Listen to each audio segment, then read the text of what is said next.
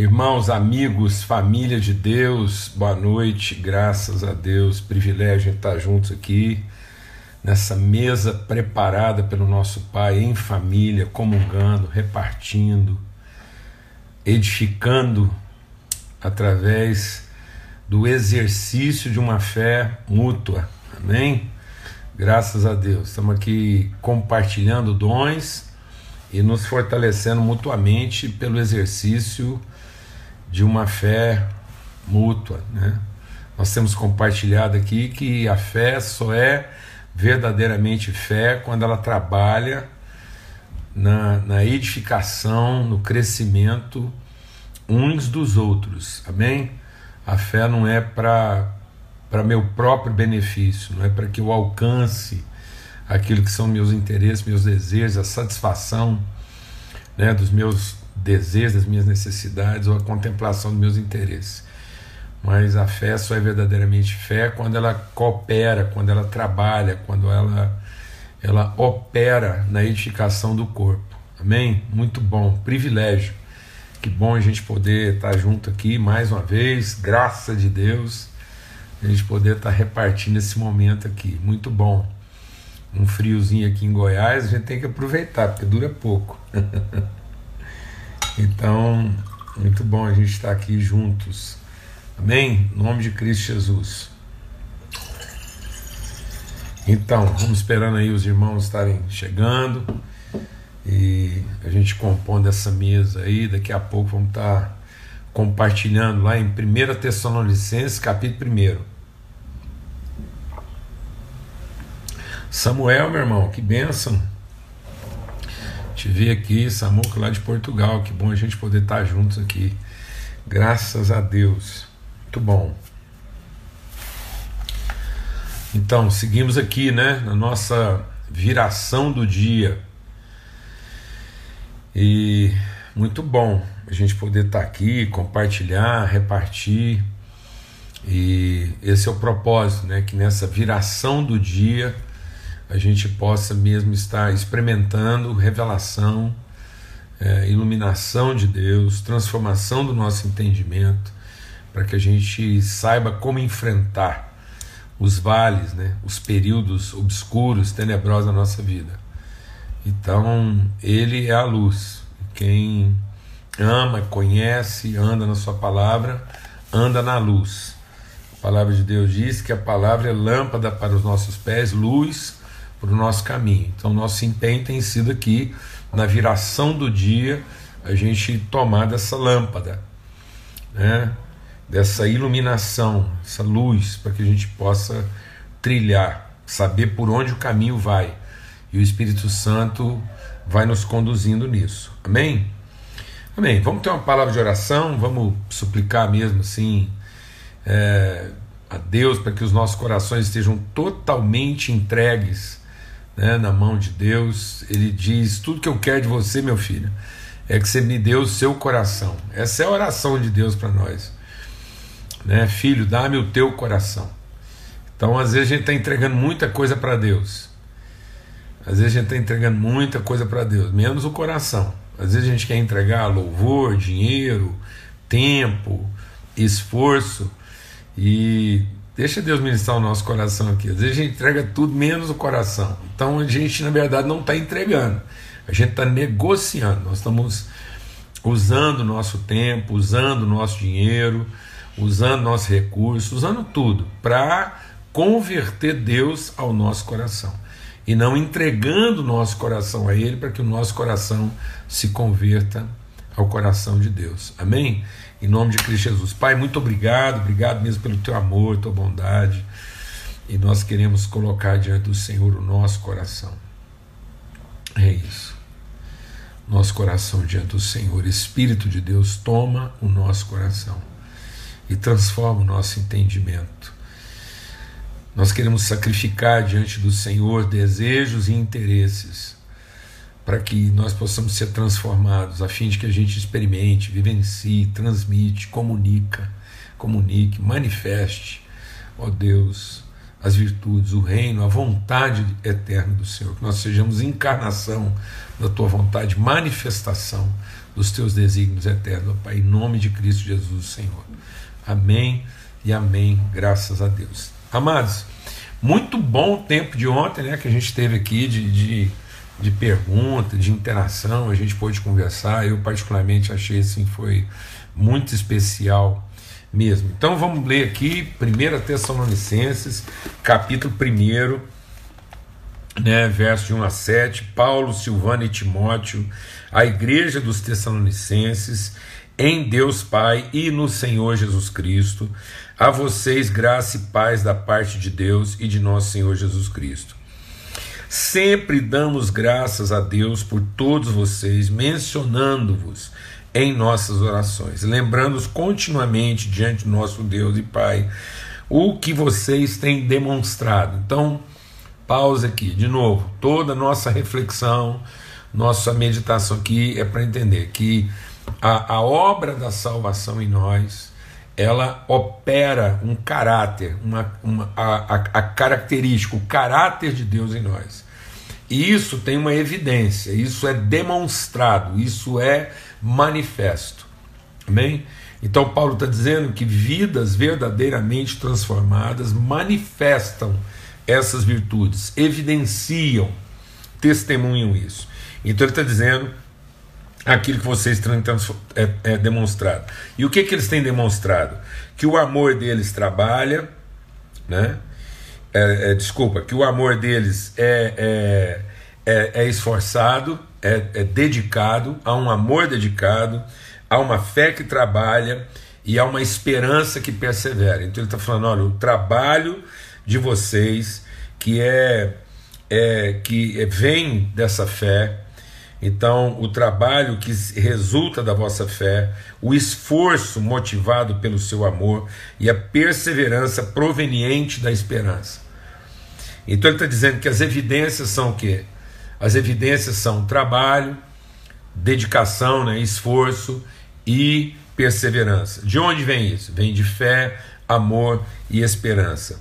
E ele diz então que é, sabemos, irmãos amados de Deus, que Ele os escolheu porque o nosso Evangelho não chegou a vocês somente em palavra, mas em poder no Espírito Santo e em plena convicção. Por isso que a gente tem insistido aqui. Amém, amados?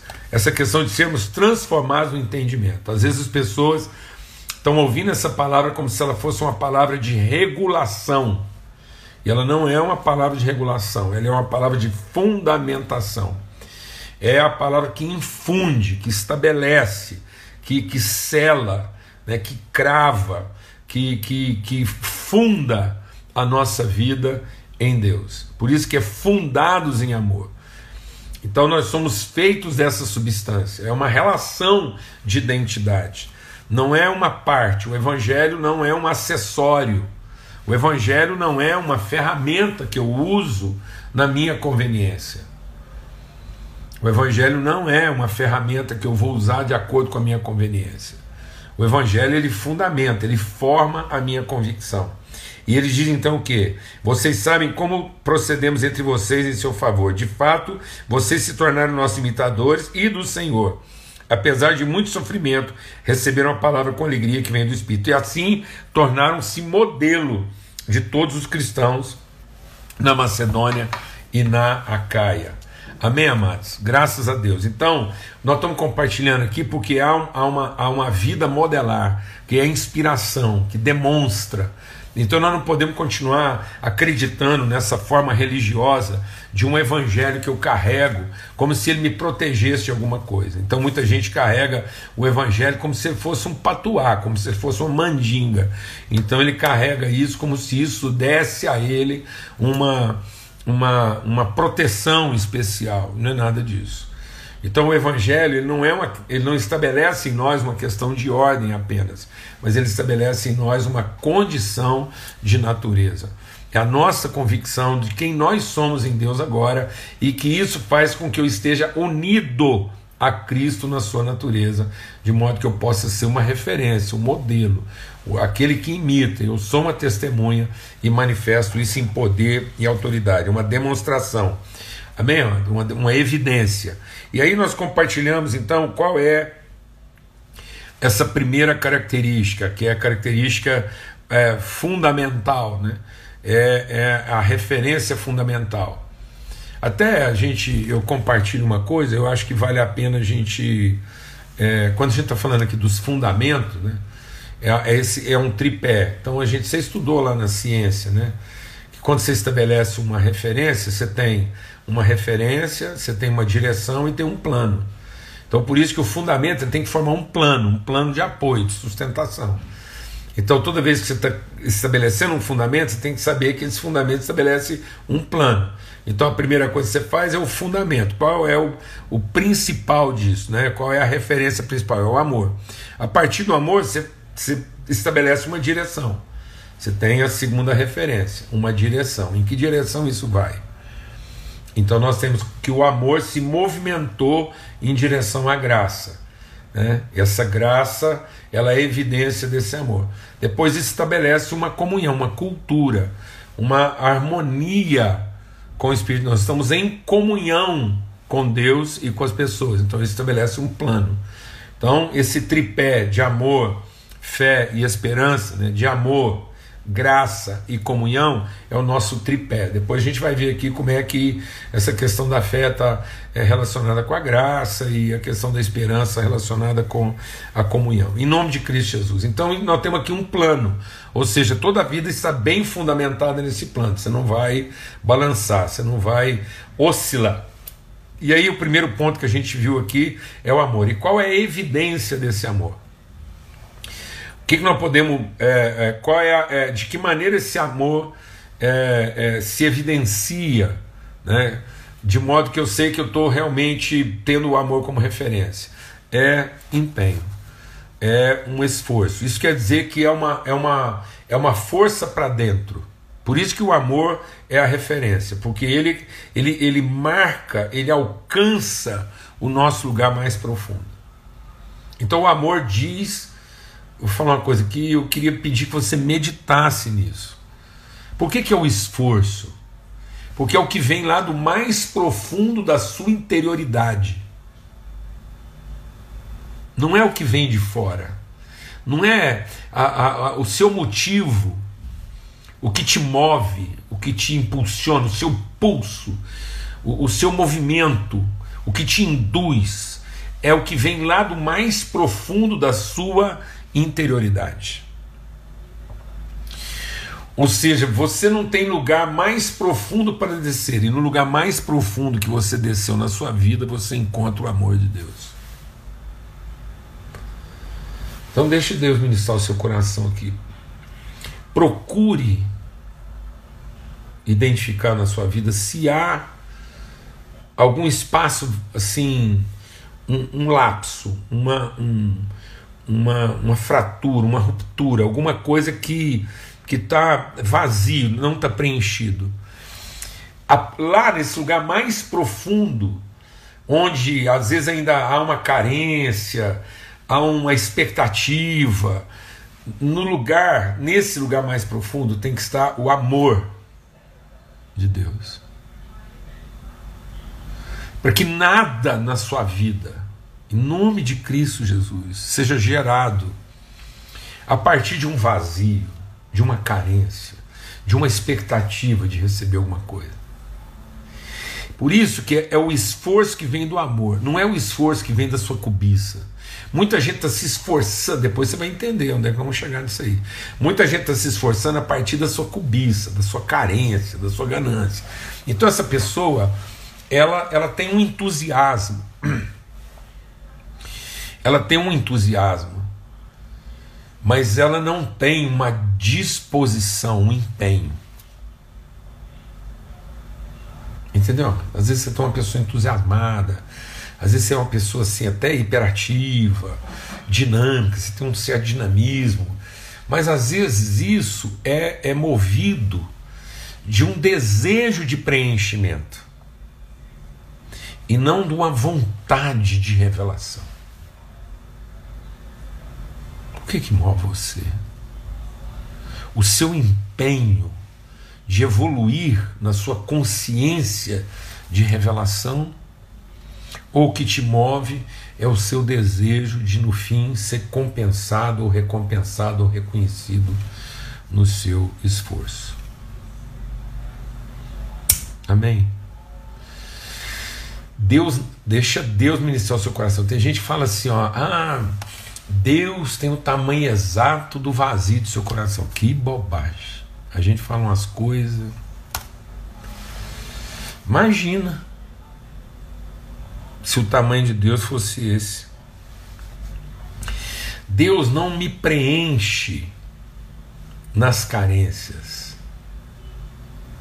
Deus me preenche na formação das minhas convicções. Então Deus preenche como uma fonte que vai transbordando lá do mais profundo da minha interioridade. Por isso que Jesus falou assim: lá do seu vento. Por que, que ele falou lá do vento? Porque nós temos do nosso vento, nosso Deus. Então, no, deixa Deus ministrar o nosso coração.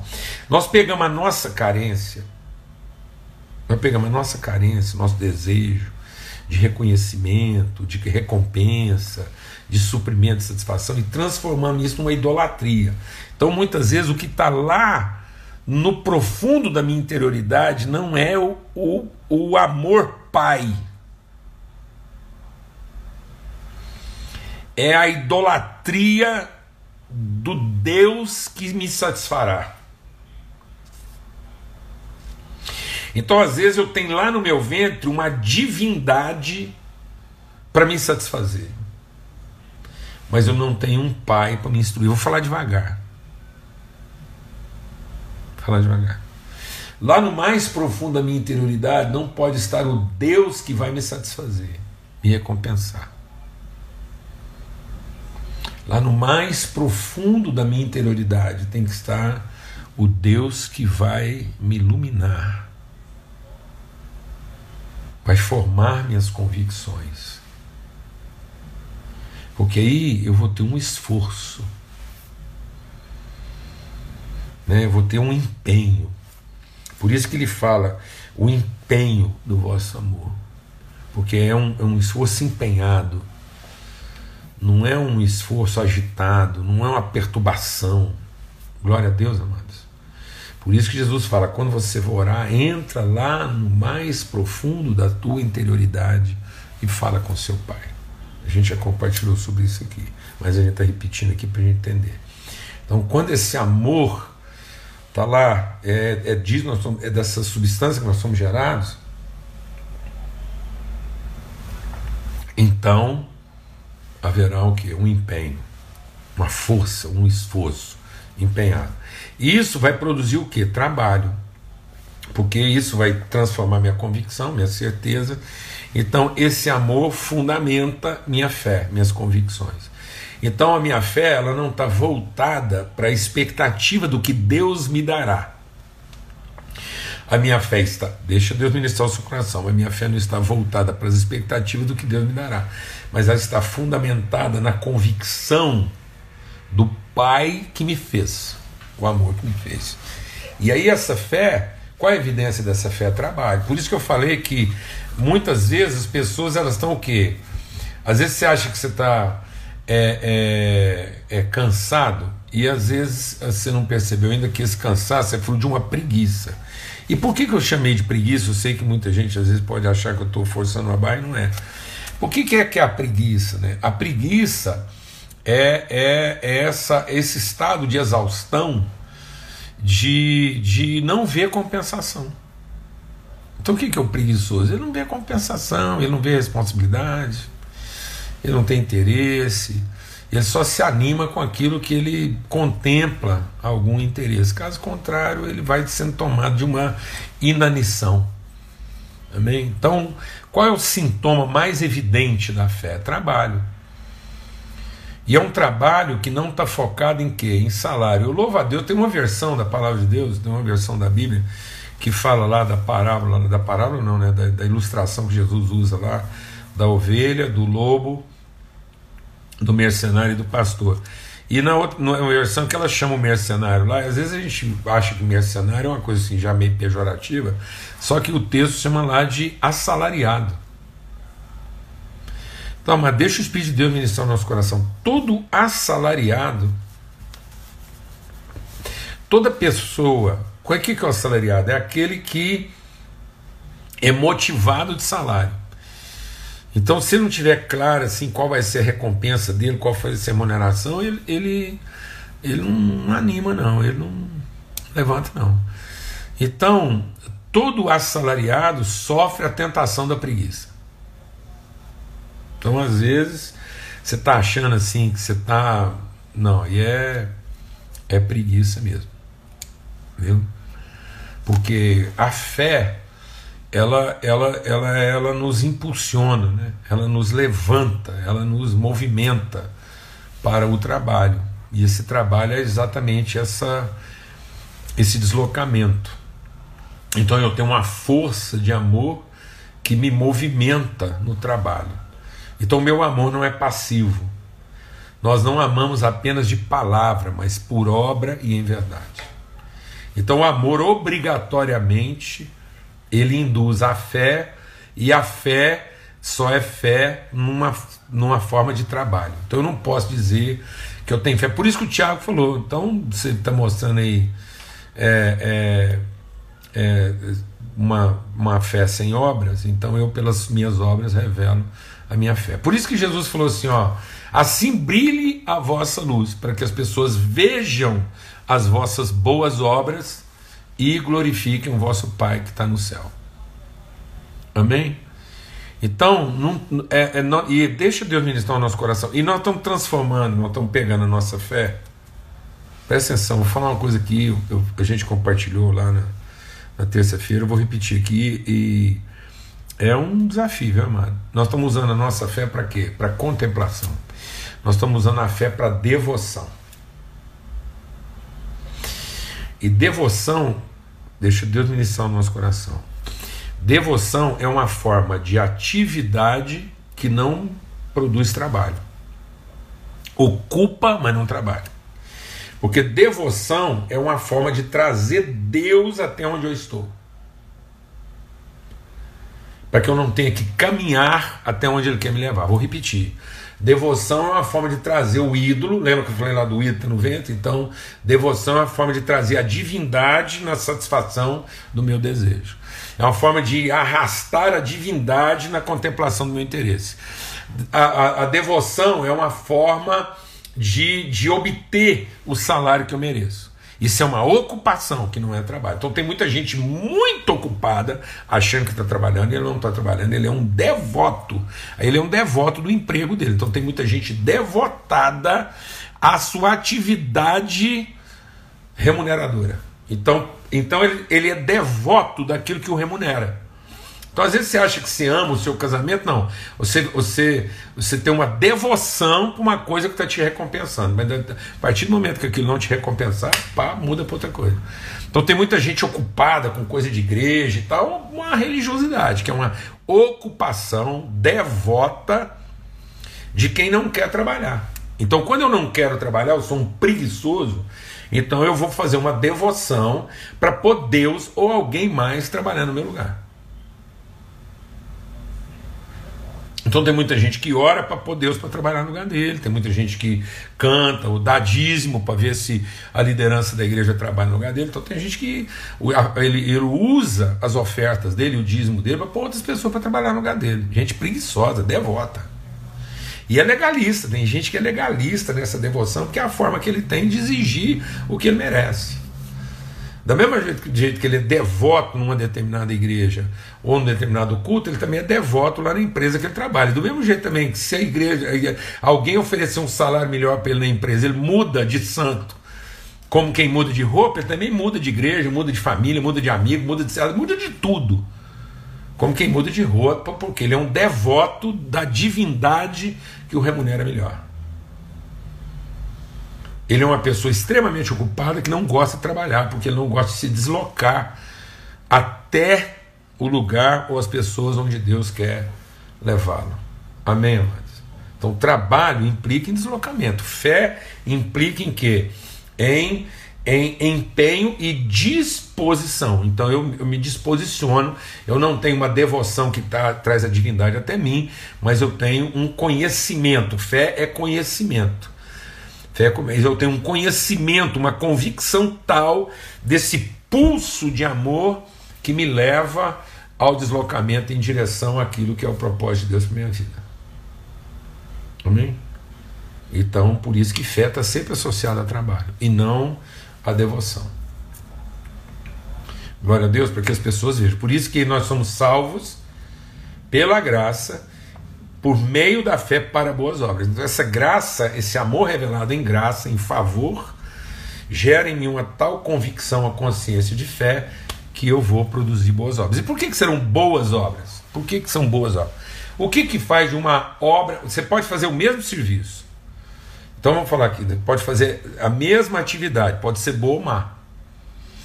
Deixa Deus ministrar o seu coração. Tem muita gente tentando separar a atividade em certo ou errado. Não, Deus não está lá olhando o que está certo e o que está errado. Ele está olhando o que é bom e o que é mal. O que, que é bom? É aquilo que você faz sem esperar salário, remuneração daquilo. E o que, que é mal? Tudo a mesma coisa. Qualquer outra coisa que você fizer na expectativa da recompensa que você é, quer obter. E por último, né, hoje a gente vai continuar meditando até mais, mas agora nesse momento de reflexão, ele fala do que? Ele fala da perseverança da nossa esperança. Então, essa referência de amor tem uma direção da graça que forma um plano de comunhão. Então, quando eu entendo que o plano, a plataforma se fecha numa relação com Deus e com as pessoas, de modo que agora esse amor que, que, que, que me impulsiona, esse amor que me move, esse amor que, que, eh, que estabelece o meu empenho à minha disposição e que essa fé que caracteriza, que, que, que marca né, o meu trabalho, eu trabalho, essa, essa fé que operacional, ela é em favor dos outros e não de mim, porque ela não é uma atividade, uma ocupação voltada para mim mesmo. Então muita gente está dentro da igreja cheio de devoção, mas aquilo é puro o quê? Aquilo é pura ocupação egoísta, porque ele não está fazendo aquilo na comunhão. Ele não está reconhecendo o corpo. Ele vai na reunião, ele participa da reunião, ah, ele participa de tudo, vai na empresa, mas a única pessoa que ele está pensando o dia inteiro é nele mesmo. O tempo todo. Então tudo que ele faz é voltado para si. Então ele não tem a comunhão. Lembra que eu falei que então é o amor, a graça e a comunhão, portanto é o amor, a fé e, e a esperança. Qual é a esperança? A esperança é de formar uma cultura, de formar um povo, de compartilhar, de encher o ambiente que eu estou, encher a terra com essa revelação de glória. Que glória? A glória que é revelada por pessoas que operam em amor e que não fazem nada em favor de si próprias. Então, quem vive dessa esperança é perseverante, porque mesmo ele não recebendo o salário que ele almeja, o reconhecimento que ele almeja, ele continua investindo, avançando nesse sentido. E quem avança, deixa Deus ministrar o seu coração. Quem avança, ele avança numa perspectiva redentora e não reparadora. Muita, deixa Deus ministrar o nosso coração aqui, amado. Muita gente está lá no culto, na devoção, na tal, ou lá no serviço, ele está tentando o quê? Compensar. Ele está tentando o quê? Reparar. Então muita gente acha que o seu esforço religioso, ou devocional, ou profissional, vai produzir algum tipo de reparação. Então eu quero te falar que Deus não é Deus de reparação. Deus não é Deus de reparação, Deus é Deus de redenção. Deus só trabalha para frente, não trabalha para trás. Deus não tem prazer naqueles que retrocedem. Então é tão interessante isso que é um texto lá em Jeremias que Deus levou Jeremias lá na casa do oleiro e o oleiro estava amassando o barro. E como ele estava fazendo o barro, o vaso, o vaso se quebrou. O que, que ele fez? Ele pegou um tubinho de super ele foi lá e consertou o vaso. Não, ele não fez nada disso, não, amado. Ele fez o quê? Ele amassou de novo o barro. Então o trabalho de Deus é para frente. Então Deus não está aqui para consertar o que a gente fez de errado, nem corrigir, nem compensar. Deus não vai consertar o que nós fizemos de errado, não vai compensar o que nós fizemos de errado, nem corrigir. Deus vai orientar para que aquilo que a gente realiza para frente possa produzir uma revelação tal de plenitude que faça a redenção de tudo que estava errado. Então as coisas erradas elas não têm que ser corrigidas, elas têm que ser o que? Redimidas. Porque quem está tentando corrigir e consertar o que fez de errado, ele está no fundo tentando produzir uma compensação para ele mesmo.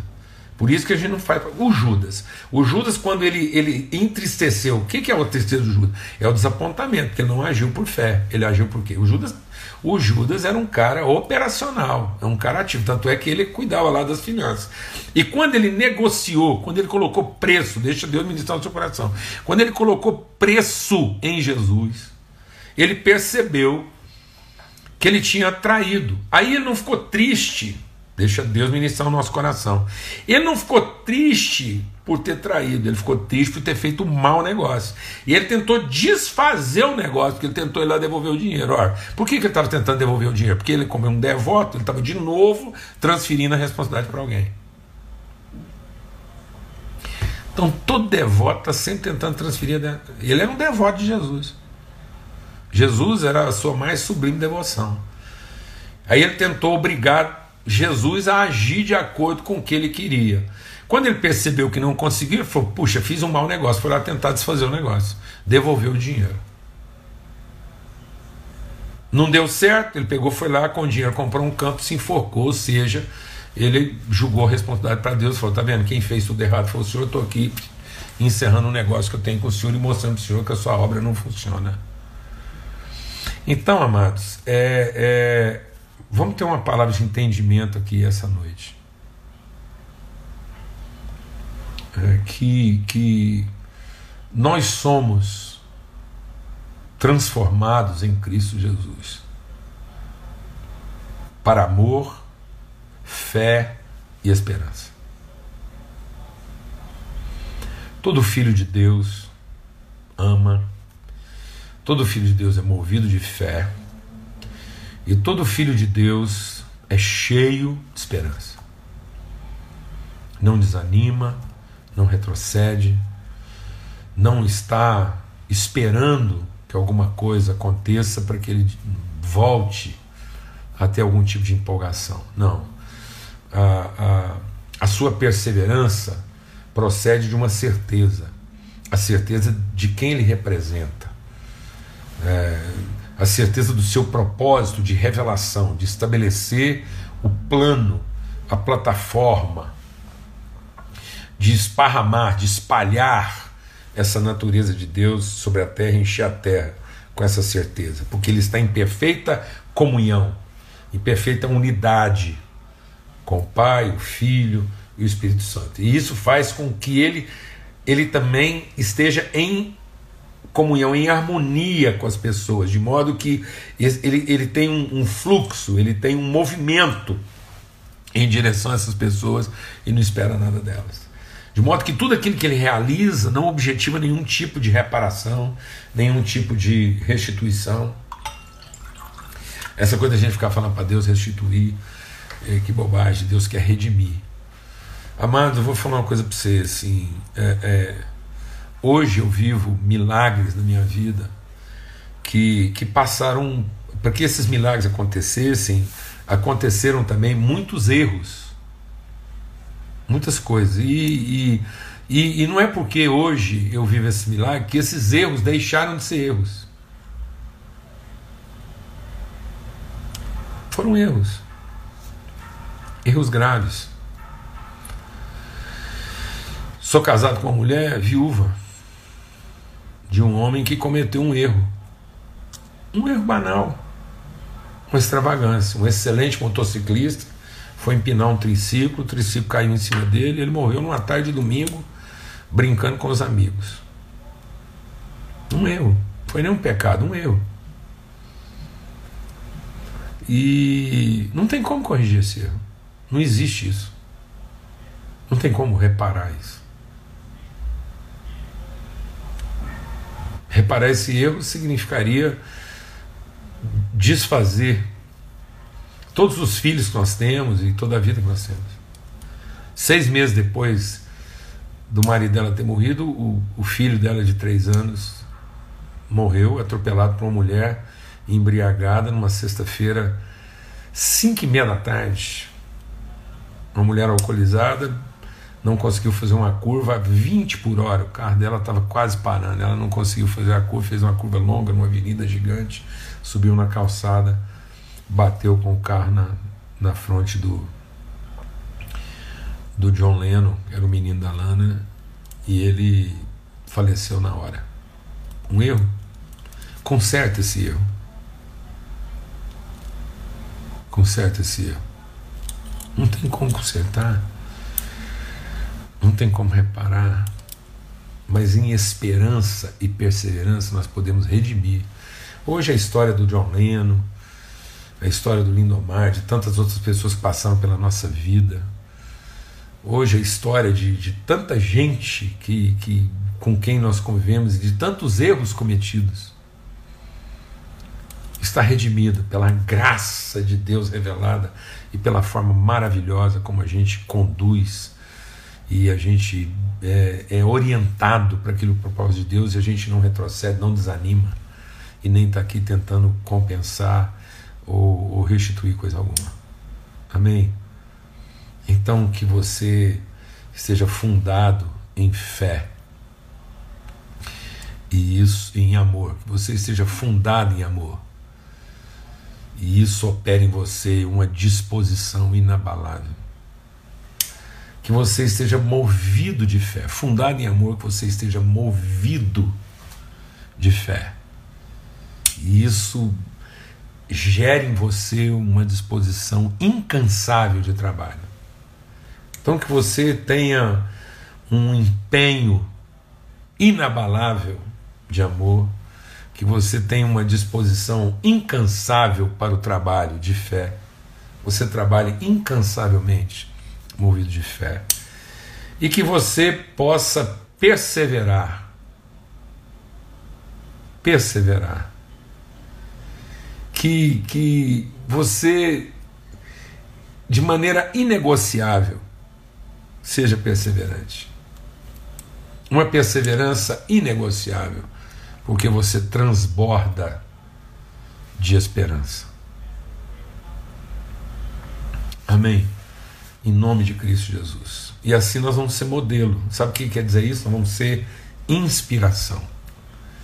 Nós vamos também motivar outras pessoas. Glória a Deus, um privilégio estar com vocês aqui mais essa noite. Se Deus quiser, amanhã, às 18 horas, nós vamos concluir a reflexão desse texto aqui amanhã às 18 horas, na viração do nosso dia aqui, quando o sol vai se escondendo e a noite vai chegando, a gente quer ter essa palavra para iluminar o nosso caminho. Amém? Em nome de Cristo Jesus. Então, em nome de Cristo Jesus, até amanhã. Vamos ter uma palavra de oração. Pai, muito obrigado pelo teu amor, obrigado pela tua graça. Esse amor que, que ó Deus, nos torna pessoas empenhadas. E, oh Deus, obrigado por essa fé que nos torna pessoas dispostas ao trabalho. E, ó oh Deus, e essa esperança que nos torna mesmo assim incansáveis na, na perseverança. Em nome de Cristo Jesus, Senhor. Espírito Santo de Deus, que essa palavra seja viva e eficaz no nosso coração. Que o Senhor faça resplandecer sobre nós todo o teu rosto e nos dê paz sempre, em nome de Cristo Jesus. Amados, em nome de Jesus, que o amor de Deus o Pai, a graça bendita do seu Filho, a comunhão maravilhosa do Espírito Santo de Deus seja sobre todos, hoje e sempre, em todo lugar. Amém? Amém. Graças a Deus. Até amanhã, se Deus quiser.